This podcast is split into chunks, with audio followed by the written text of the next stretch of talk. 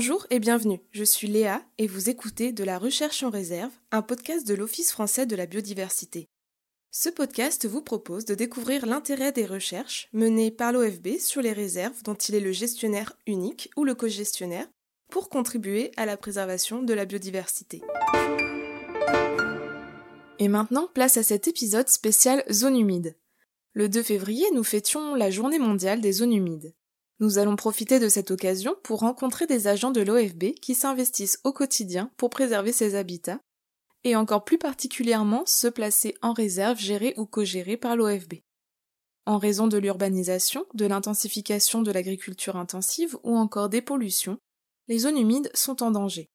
En à peine une centaine d'années, plus de la moitié des zones humides ont été détruites alors qu'elles rendent de multiples services, intéressants pour l'environnement mais aussi pour les êtres humains, qui peuvent en tirer des bénéfices directs ou indirects. On peut par exemple citer que ces milieux permettent une épuration de l'eau, une atténuation des crues, ils participent aussi à la régulation du climat et ils créent des conditions favorables, voire indispensables à une extraordinaire biodiversité. Par exemple, 30% des espèces végétables remarquables et menacées et 50% des oiseaux dépendent des milieux humides. Dans cet épisode, nous allons d'ailleurs tout particulièrement nous intéresser à ces oiseaux qui dépendent des zones humides. Pour cela, nous recevrons dans une première partie Régis Gallet et nous discuterons des suivis des populations de limicoles sur les réserves naturelles nationales de la baie de l'Aiguillon. Ces réserves s'étendent sur les départements de la Vendée et de la Charente-Maritime. En tout, ce sont 4900 hectares protégés qui accueillent chaque année plus de 41 000 limicoles. On peut par exemple citer les avocettes élégantes, les bécassos variables et maubèches, les barges à queue noire. En effet, ces réserves sont constituées d'une importante vasière, particulièrement favorable aux limicoles. Dans la seconde partie de l'émission, nous accueillerons Mathieu Guillemin, avec qui nous échangerons toujours sur des suivis de populations d'oiseaux d'eau, mais cette fois sur des populations d'anatidés. Nous reparlerons des réserves naturelles nationales de la baie de l'Aiguillon, mais aussi de la réserve de chasse et de faune sauvage de la Grand-Mare, et de la réserve nationale de chasse et de faune sauvage du golfe du Morbihan, et donc d'autant de zones humides placées en réserve et sous la gestion ou la cogestion de l'OFB. Tous ces sites sont essentiels pour les populations de canards de surface ou plongeurs, dont près de 800 000 hivernent chaque année en France métropolitaine, d'après les comptages réalisés sur l'ensemble des zones humides métropolitaines. Nous discuterons aussi des recherches menées pour étudier leur comportement et leur régime alimentaire car non seulement ces réserves sont essentielles au maintien de ces populations, mais elles permettent aussi de les étudier plus facilement dans leur milieu naturel. On peut ainsi obtenir plus d'informations sur ce qui leur est favorable et mettre en place les bonnes mesures pour que ces sites soient les plus accueillants possibles pour eux et qu'ils continuent de les fréquenter régulièrement. Et ce n'est pas négligeable car une zone humide accueillant une grande diversité en espèces est aussi un site qui résistera mieux aux diverses perturbations. Nous allons maintenant accueillir Régis Gallet. Bonjour Régis Gallet. Bonjour. Régis Gallet, vous travaillez à l'OFB et anciennement l'ONCFS depuis presque 15 ans. D'abord en tant que chargé de mission tortue marine en Guyane, puis conservateur de la réserve naturelle de l'étang de l'Estagnol. Et vous êtes aujourd'hui le conservateur de la réserve naturelle nationale de la baie de l'Aiguillon. Les réserves sont des laboratoires de recherche à ciel ouvert qui permettent d'étudier les espèces dans leur milieu naturel, et vos collègues ont publié un article dans la revue Faune Sauvage en 2007 dans lequel ils rapportent les résultats d'une étude portant sur la répartition des limicoles sur les vasières de lance des réserves naturelles nationales de la baie de l'Aiguillon. Pourquoi c'était important de connaître la répartition des limicoles à cet endroit? La réserve de la baie de l'Aiguillon est en effet un site important d'accueil des limicoles.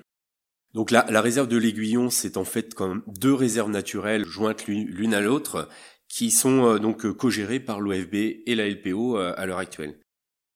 On étudie donc depuis de nombreuses années ces différentes espèces sur la réserve au travers de nombreux comptages, donc un dispositif de comptage mensuel qui sont réalisés depuis les, les années 70. Alors connaître la répartition des limicoles sur la réserve, c'est important par rapport à un certain nombre d'autres suivis, en particulier les suivis des différentes ressources alimentaires présentes sur le site. Après, on est sur un site assez mouvant, donc euh, composé de, vases plus ou moins molles, et qui, euh, au fil du temps, eh vont changer, euh, vont évoluer au fil des, marées, des courants et des apports de sédiments. Et donc la répartition, c'est important de la connaître, mais elle n'est pas figée dans le temps et c'est quelque chose qui a tendance à, changer sur la baie au, fil des années. Quoi. Oui, et justement, vos collègues montrent que la répartition des limicoles diffère d'une année sur l'autre et d'une espèce à l'autre. Est-ce que ça a changé des choses d'un point de vue de gestion de la réserve? Alors la baie de l'Aiguillon, c'est vraiment, comme je vous disais, un espace assez vaste, donc quasiment 5000 hectares de vases, sur laquelle, donc, euh, et en partie sur la partie vasière, on n'a pas de mesures de gestion strictes, mais plutôt euh, des mesures de suivi et d'acquisition de connaissances. Donc des connaissances qui vont euh, de la présence ou de la répartition des oiseaux sur le site, mais aussi d'essayer de faire le lien euh, avec eh ben, la, présence des différents types de ressources alimentaires présents dans ces différents faciès de vasières. Justement, au cours de la conférence annuelle de l'International Water Study Group en 2005, d'autres de vos collègues ont présenté un poster dans lequel ils communiquaient les résultats d'une étude sur le régime alimentaire des bécassos dans la réserve naturelle nationale de la baie de l'Aiguillon. Pour cela, ils ont mis en relation des données de comptage de mollusques avec des analyses de fesses de bécassos et ils ont montré que les bécassos changeaient de régime alimentaire en fonction de la disponibilité alimentaire. À quoi ça sert finalement d'étudier le régime alimentaire des oiseaux? Le régime alimentaire des oiseaux, c'est pour nous un, des facteurs importants parce que c'est le facteur qui va conditionner leur présence ou pas sur le site et en particulier donc euh, sur le fait qu'ils vont s'arrêter pour certains un certain nombre de jours pour recharger les batteries dans le cadre de leur euh, trajet migratoire ou pour, pour d'autres d'autres espèces ou d'autres individus de venir complètement hiverner sur la zone. La connaissance de cette ressource alimentaire va donc conditionner la présence des, oiseaux sur le site et c'est pour nous, j'ai envie de dire, un des facteurs importants qu'on doit étudier et entre autres de faire le lien avec d'autres facteurs extérieurs comme la qualité de l'eau. Avec deux angles, nous, qu'on cherche vraiment à mieux connaître et à mieux connaître l'influence de ces facteurs-là sur la présence ou pas des différentes espèces de faune benthique, donc toute la faune qu'on va trouver dans les, dans les vasières, avec deux, donc deux facteurs que je disais, l'arrivée de, quantité, de la quantité d'eau douce dans la baie, et qui va très largement influencer la salinité et donc euh, la, présence d'un certain nombre d'espèces. Et puis euh, l'autre facteur, la qualité de l'eau, au travers d'un certain nombre de, molécules qui peuvent euh, être drainées sur l'ensemble du bassin versant. Donc pour la baie de l'Aiguillon, c'est pas loin de 700 000 hectares qui vont venir se déverser dans, dans la réserve parce qu'on est on est l'exutoire, la zone d'estuaire. Et euh, donc euh, l'ensemble de, ces facteurs-là peuvent très largement influencer la quantité et euh, la diversité d'espèces de benthos intéressantes en termes d'alimentation pour l'ensemble de ces oiseaux. Et donc pour favoriser la présence des limicoles sur les vasières, il est important de veiller à un bon apport en eau douce et en matière en suspension, comme vous venez de le dire. Mais pas seulement. Dans l'article de la revue Faune Sauvage en 2007, vos collègues parlent également de l'importance pour cette réserve de préserver des aires de reposoir et de toilettes euh, voisines aux aires d'alimentation, et surtout peu dérangées par les activités humaines. Dans un précédent épisode de notre série de la recherche en réserve, nous avons fait un épisode sur les activités anthropiques. Ce sont des problématiques euh, qui sont difficiles à gérer aussi pour les réserves naturelles nationales de la baie de l'Aiguillon. Alors, en effet, il y a un certain nombre d'activités humaines euh, sur, sur la réserve naturelle. Donc euh, il y a les, j'ai envie de dire, les, activités qui sont là depuis très longtemps, hein, qui tournent surtout autour des activités de pêche à pied ou de conchiliculture, ainsi que la, pêche à la civelle euh, pendant une partie de l'hiver sur la réserve naturelle. Euh, L'ensemble de ces activités peuvent en, effet générer sur certains secteurs de reposoirs ou de sites d'alimentation du dérangement. Donc ça c'est pareil, c'est un volet qui nous préoccupe beaucoup, dans, et entre autres dans le cadre de la rédaction du nouveau plan de gestion, c'est de mieux identifier ces sources de dérangement et euh, le, réel dérangement généré. Et donc euh, pour ça, en effet, il y a différentes réflexions en termes de, donc d'études, de suivi sur ces sur ces axes-là. Donc avec euh, un axe sur la pêche au filet fixe, donc c'est un filet que les pêcheurs vont aller déposer à pied sur la vase à marée basse et euh, qui vont aller récupérer à la marée suivante. Ce genre de dispositif, du coup, euh, invite les, pêcheurs à aller se balader sur la vasière à marée basse, qui est la période où les oiseaux aussi vont utiliser ces espaces-là. Et euh, du coup, on a vraiment, en particulier sur la partie Charente-Maritime, une forte pression de cette activité-là sur la partie haute des vasières et que nous devons mieux évaluer. Et on a aussi donc l'activité de pêche à la civelle, qui va donc amener un certain nombre de bateaux, hein, des fois plus d'une trentaine chaque nuit, à euh, draguer la surface de l'eau lors de la marée montante en limite de vasière, et donc à générer un dérangement sur euh, une proportion euh, importante des vasières dans, dans l'estuaire, et en plus pendant une période qui est la période un peu cruciale pour nous en, tant que réserve, donc en, gros de octobre à mars-avril, ce qui est vraiment la, la, période où on a les plus forts effectifs dans, dans la réserve. Donc en effet, c'est question de, de, dérangement et donc de capacité d'accueil du site pour les oiseaux et, euh, un aspect primordial pour nous. Quoi. Et vous pourriez être amené à avoir à réglementer ces activités ou c'est pas une problématique pour l'instant? Ah si, tout à fait. Enfin, il y a, il y a clairement euh, des dérangements qui sont constatés et donc euh, il y a un travail déjà euh, en cours en termes de réflexion sur le, le cheminement juridique pour aller euh, limiter ces dérangements sur un certain nombre de zones de la réserve en effet. Et vous disiez tout à l'heure que la, la, réserve naturelle nationale de la baie de l'Aiguillon, c'était en fait deux réserves. Et dans un article publié dans la revue Aloda en 2007, vos collègues se sont concentrés sur les populations d'Avoset pour évaluer les effets de la protection de la totalité du site, puisqu'il n'a pas toujours été euh, complètement protégé. Le site a toujours été d'une importance majeure pour l'espèce, puisqu'il héberge environ 25% des effectifs nationaux en janvier, mais la mise en réserve de la seconde partie de la baie ne semble pas avoir eu d'effet euh, conséquent sur ces effectifs. Comment vous expliquez cela? Alors c'est vrai que c'est une étude qui, donc, qui avait été réalisée euh, donc euh, cinq ans après la, mise en réserve de la partie euh, Charente-Maritime. Enfin, cinq ans à, l'échelle d'une étude sur le comportement des oiseaux, c'est relativement court. Donc ça mériterait peut-être d'être refait. Après notre constat, nous, à l'heure actuelle, est pas aussi flagrant. On a des oiseaux sur l'ensemble du site avec des répartitions qui peuvent être complètement différentes d'une espèce à l'autre ou d'un moment de l'année à l'autre. En termes de répartition, en plus, euh, un certain nombre d'espèces peuvent avoir un petit peu de mémoire quand même. Et on le voit, hein, des sites euh, dérangés par la chasse ou par d'autres euh, activités peuvent des fois avoir un petit laps de temps avant d'avoir une résilience complète. Et donc peut-être que une partie de cette étude peut s'expliquer comme ça. Là, ça mériterait vraiment de pousser l'investigation. Après, comme je vous disais tout à l'heure, on est dans ces espaces de vasières même de, de présalé qui donc de la partie shore qui est juste au-dessus de la vasière dans des espaces très évolutifs et qui vont au fil du temps euh, peuvent complètement changer de faciès et donc euh, devenir accueillants ou moins accueillants pour une autre espèce au fil du temps. Voilà, je pense que la, la, la répartition des oiseaux dans la réserve, c'est vraiment quelque chose qui n'est pas figé, à la fois dans le temps et dans l'espace. Donc voilà, je, je, pense moi à l'heure actuelle qu'en effet la plupart des espaces sont utilisés et on peut le constater hein, sur euh, les différentes études ou comptages, on a vraiment des indices de présence euh, partout sur la réserve, que ce soit pour les limicoles ou les anatides. Oui, et d'ailleurs, dans un autre article publié en 2009 dans la revue Water Study Group Bulletin, vos collègues ont aussi montré que certaines années, plus de 20% de la population des bécassos maubèches utilisait les réserves nationales naturelles de la baie de l'Aiguillon pour se reposer au cours de leur migration. Vous pensez que ce soit au moins en partie grâce à son statut de réserve?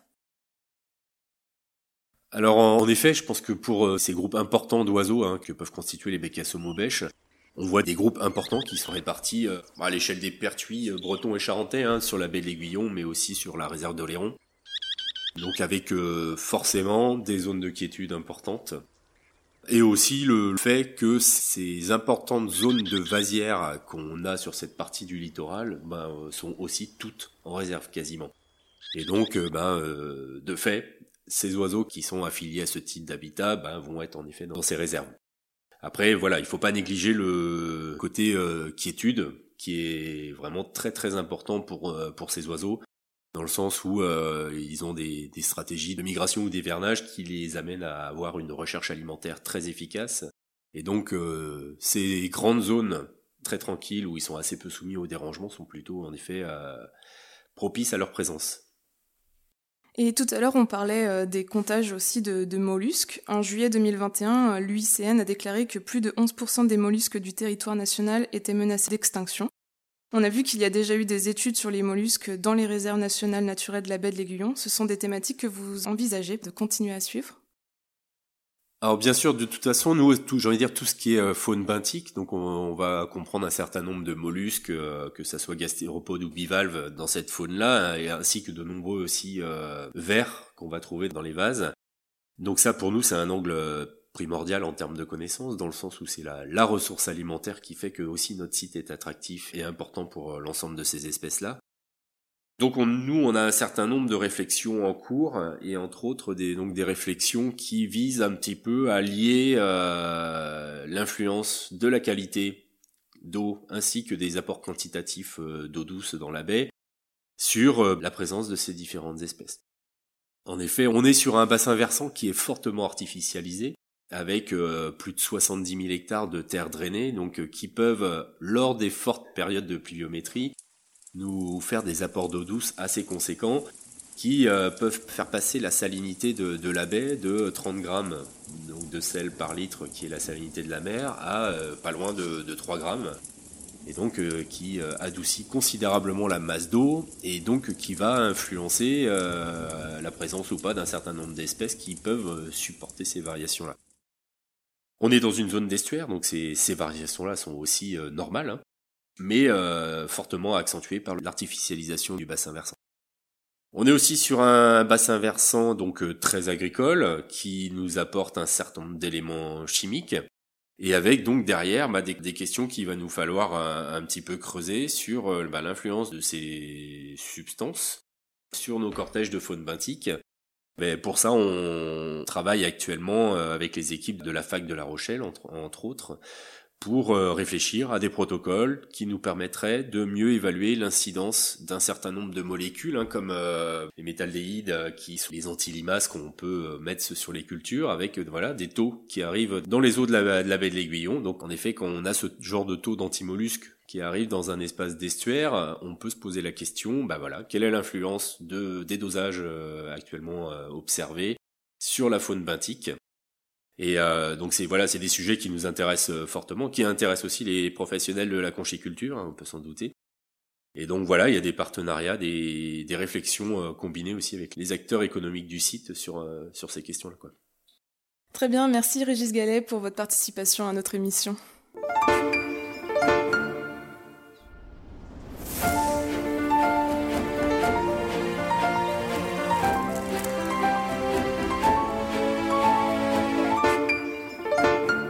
Dans cette deuxième partie d'émission, nous accueillons Mathieu Guillemin. Bonjour Mathieu Guillemin. Bonjour.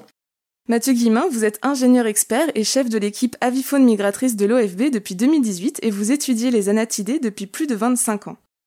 Dans un article publié dans la revue Ornithos en 2010, vous utilisez plusieurs sites et particulièrement euh, la réserve de chasse et de faune sauvage de la Grand-Mare pour étudier le comportement des sarcelles d'hiver et plus particulièrement leur comportement alimentaire pendant la migration. Les réserves, ça sert à ça aussi, à, étudier les populations pour développer nos connaissances des espèces? Oui, alors les réserves, l'intérêt, c'est que ça nous permet d'avoir des sites dans lesquels on a des conditions qui sont maîtrisées, souvent du dérangement qui est moins important, et donc ça permet d'étudier le comportement des oiseaux dans des conditions qui sont plus naturelles. Et alors, euh, pourquoi c'est important d'étudier le comportement alimentaire des sarcelles d'hiver? Parce que c'est des espèces qui sont migratrices, qui font des très grandes migrations, on parle de milliers de kilomètres. Les sarcelles qui sont à un moment de l'année sur la réserve de la Grand-Mare en Normandie, elles peuvent quelques jours avant avoir été en Espagne ou euh, dans le sud de la France, et quelques jours plus tard ou quelques semaines plus tard, elles seront en train de se reproduire en Suède, en Russie, etc. Et donc du coup, elles ont besoin de beaucoup s'alimenter pour pouvoir euh, avoir l'énergie nécessaire à ce déplacement. Et en particulier pendant la migration de printemps, qui est la période qu'on avait étudiée là. L'objectif, c'était de comprendre un petit peu comment elles arrivaient à satisfaire leurs besoins et à se préparer à la fois pour le voyage et la reproduction euh, juste après. Et alors les canards sont dénombrés euh, régulièrement sur les zones humides, ce qui a notamment permis de mettre en évidence que sur 23 ans, 6 sites français accueillent régulièrement plus de 10% de l'effectif total d'au moins une espèce d'anatidée, avec entre autres euh, la réserve nationale de chasse et de faune sauvage du golfe du Morbihan, la réserve naturelle euh, nationale de la baie de l'Aiguillon et euh, l'étang du Grand Birieux, euh, qui est une propriété de l'OFB dans la Dombe. Qu'est-ce que ça change pour ces sites de mettre en évidence leur importance comme ça? L'idée, c'est de montrer qu'ils jouent un rôle fondamental pour ces espèces-là. En fait, les migrateurs, ils ont besoin de zones de reproduction, de quartiers d'hivernage et puis de haltes migratoires au milieu, entre les deux. Et ces sites-là, ils peuvent jouer ces différents rôles selon les espèces. Et donc, du coup, pour pouvoir savoir où on met l'accent en termes de gestion, il bah, faut savoir quels sont les sites les plus importants. La sarcelle d'hiver, par exemple, c'est une espèce qui est très largement répartie. Il y a quelques oiseaux, quelques dizaines d'oiseaux sur des centaines de sites en France. Donc on a quand même besoin de savoir quels sont les sites les plus importants pour dédier une gestion vraiment intensive pour ces espèces-là sur ces sites particuliers qui sont fondamentaux pour eux. Et du coup, une fois qu'on en a démontré leur importance, ça permet d'avoir peut-être plus de moyens pour euh, gérer ces réserves? Alors pas forcément, malheureusement. Mais en tout cas, s'il y a des arbitrages à faire, ça permet de centrer les priorités sur ces sites-là. Et est-ce suffisant? Parce que dans votre article, vous parlez aussi du fait que les oiseaux d'eau sont de plus en plus contraints de se concentrer sur ces zones protégées, euh, notamment à cause du développement des activités euh, anthropiques comme le drainage, la mise en culture, les loisirs, tout ça? Bah, c'est sûr que ces sites ils ont une importance particulière parce qu'ils servent de zone de refuge face à toutes ces contraintes. Après, ces oiseaux, euh, ce qui est intéressant, c'est que souvent, ils n'utilisent pas les mêmes habitats pendant le jour et pendant la nuit. Et donc pendant la nuit, ils vont au contraire, à partir de ces aires protégées, souvent se disperser vers d'autres zones où ils peuvent avoir lieu des activités humaines, souvent agricoles en particulier. Donc c'est vraiment l'alternance, enfin la combinaison de ces deux habitats qui est nécessaire pour ces oiseaux-là, pour ces espèces-là. Et est-ce qu'il faudrait plus de réserves vu qu'ils ont tendance à se concentrer sur ces réserves? Alors, ce qui serait surtout important, ça serait de, s'assurer d'avoir les réserves aux bons endroits. En fait, la plupart des réserves qui ont été créées pour les oiseaux d'eau en France, elles l'ont été dans les années 70 ou 80, à une époque où il y avait des grosses vagues de froid, qui poussaient les oiseaux d'Europe chercher refuge vers le sud-ouest du continent, donc la France, l'Espagne. Et là, il y avait éventuellement des gros prélèvements cinégétiques. La chasse n'était pas forcément fermée, ça dépendait de la météo dans ces pays-là aussi. Et donc du coup, c'est pour ça que ces réserves ont été créées d'abord, pour fournir un refuge en cas de vague de froid au sud de l'Europe et donc euh, en particulier en France. Donc ça, ça a été très utile, les effectifs dans ces réserves ont beaucoup augmenté, les effectifs des populations globalement ont beaucoup augmenté, probablement en partie grâce à ça. Par contre, aujourd'hui, on se rend compte que les, les, voies de migration se raccourcissent. Les oiseaux, comme il fait de moins en moins froid en hiver, ont de moins en moins souvent besoin de ces refuges hivernaux, peuvent de plus en plus fréquemment hiverner au nord de l'Europe. Et en fait, maintenant, ce qu'on se dit, c'est que probablement qu'il faudrait centrer les, aires protégées, pas uniquement dans les zones qui sont euh, historiquement fréquentées, parce que certaines vont être petit à petit abandonnées, mais euh, essayer de développer ces zones-là, ces, réserves, dans les zones où on sait que les oiseaux vont aller ou vont se retrouver dans le futur. Donc c'est le cas plutôt plus au nord de l'Europe, mais là en général il y a déjà pas mal d'aires protégées, mais aussi à, à l'est de l'Europe, à l'est de la Méditerranée en particulier, où là il y a des gros quartiers d'hivernage et il n'y a pas forcément beaucoup de réserves. Et alors sur ces réserves, comme la réserve de chasse et de faune sauvage du Massereau, la réserve nationale de chasse et de faune sauvage du lac du Der-Chancoq et euh, sur d'autres sites, on capture aussi les oiseaux pour les baguer. Et ces données peuvent permettre à étudier les, les dynamiques de population pour savoir si les espèces se portent bien. Et par exemple, vous expliquez qu'il y a notamment des interrogations autour de la sarcelle d'hiver dont les effectifs semblent augmenter alors qu'elle est fortement chassée et qu'il n'y a pas de lâcher pour cette espèce. Cet article date de 2010. Comment se porte cette espèce à l'heure actuelle? Alors c'est une espèce qui se porte bien. Elle a justement, elle a beaucoup augmenté euh, depuis le début des comptages qui sont coordonnés à l'échelle européenne euh, au milieu des années 60 et maintenant elles sont comptées tous les ans. Donc c'est vraiment une population qui est beaucoup plus abondante globalement que ce qu'elle n'était à ce moment-là.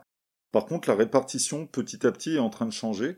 Alors il y a des sites qui n'existaient pas comme le site de la réserve du lac du Der, qui est un réservoir qui n'existait pas au, début des années 60, qui euh, petit à petit sont en train de devenir particulièrement importants aux dépens de sites plus au sud. Donc c'est ce qu'on disait, petit à petit la, distribution des oiseaux change. Alors ça ne veut pas dire qu'il faut délaisser complètement les réserves du sud. Dans les réserves du sud, il y a potentiellement des nouvelles espèces qui vont arriver aussi. Mais globalement, c'est une population, donc la sarcelle, qui a beaucoup augmenté, qui aujourd'hui est plutôt stable, mais stable à des niveaux très élevés, mais dont la répartition est en train de petit à petit évoluer avec une tendance, comme pour beaucoup d'oiseaux migrateurs, à avoir des effectifs qui augmentent plutôt au nord-est de l'Europe et qui augmentent moins vite, ou alors qui diminuent dans le sud-ouest de l'Europe, euh, tel que la France. Et à l'échelle de la réserve de chasse et de faune sauvage du Massereau et du Migron, elle se porte bien également? Oui, ça reste, ça reste des sites qui sont très importants pour cette espèce-là. Et grâce à une étude utilisant des marques nasales, euh, réalisée entre autres sur la réserve de chasse et de faune sauvage du Massereau, vous avez montré que seulement 55% des oiseaux présents un mois donné sont encore présents le mois suivant. Qu'est-ce que ça implique ça pour les populations? Alors en fait, c'est sûrement ça qui très largement contribue au fait qu'on puisse avoir en même temps une population qui va bien et une population qui est très prélevée. En fait, les prélèvements de sarcelles en France, ils sont de plus de 300 000 individus par saison de chasse, alors que les comptages dont on parle depuis tout à l'heure à la mi-janvier suggèrent de l'ordre de 120-130 000 oiseaux. Et en fait, ce qui se passe, c'est qu'on a justement dans cette population un renouvellement graduel de la population, qui fait qu'on peut accumuler des prélèvements qui sont bien plus importants que le nombre d'oiseaux qu'on peut voir à un moment donné, simplement parce qu'il y a toujours des oiseaux nouveaux qui arrivent et puis qui repartent aussi. C'est la même chose que la différence entre euh, compter le nombre de voitures qui passent sur l'autoroute en une heure et prendre une photo de l'autoroute. Mais alors d'où ils viennent ces oiseaux? Parce que s'ils se renouvellent chaque mois, c'est pas dû à la migration du coup. Alors si, en fait, c'est parce qu'il faut pas voir la migration comme un mécanisme qui est purement euh, instantané. Souvent, on se dit voilà, euh, les hirondelles arrivent. Ça veut pas dire que toutes les hirondelles arrivent ce jour-là. Donc ça dépend des espèces, mais pour des espèces, pour une espèce comme la sarcelle d'hiver, la migration, elle est vraiment très graduelle. Et en fait, les premiers migrateurs qui viennent du nord de l'Europe arrivent en France dans le courant du mois d'août, et les derniers vont probablement arriver à la fin du mois de novembre. Et donc en fait, pendant toute cette période-là, alors il y a un pic qui est plutôt en octobre-novembre, mais il y en a avant, il y en a après.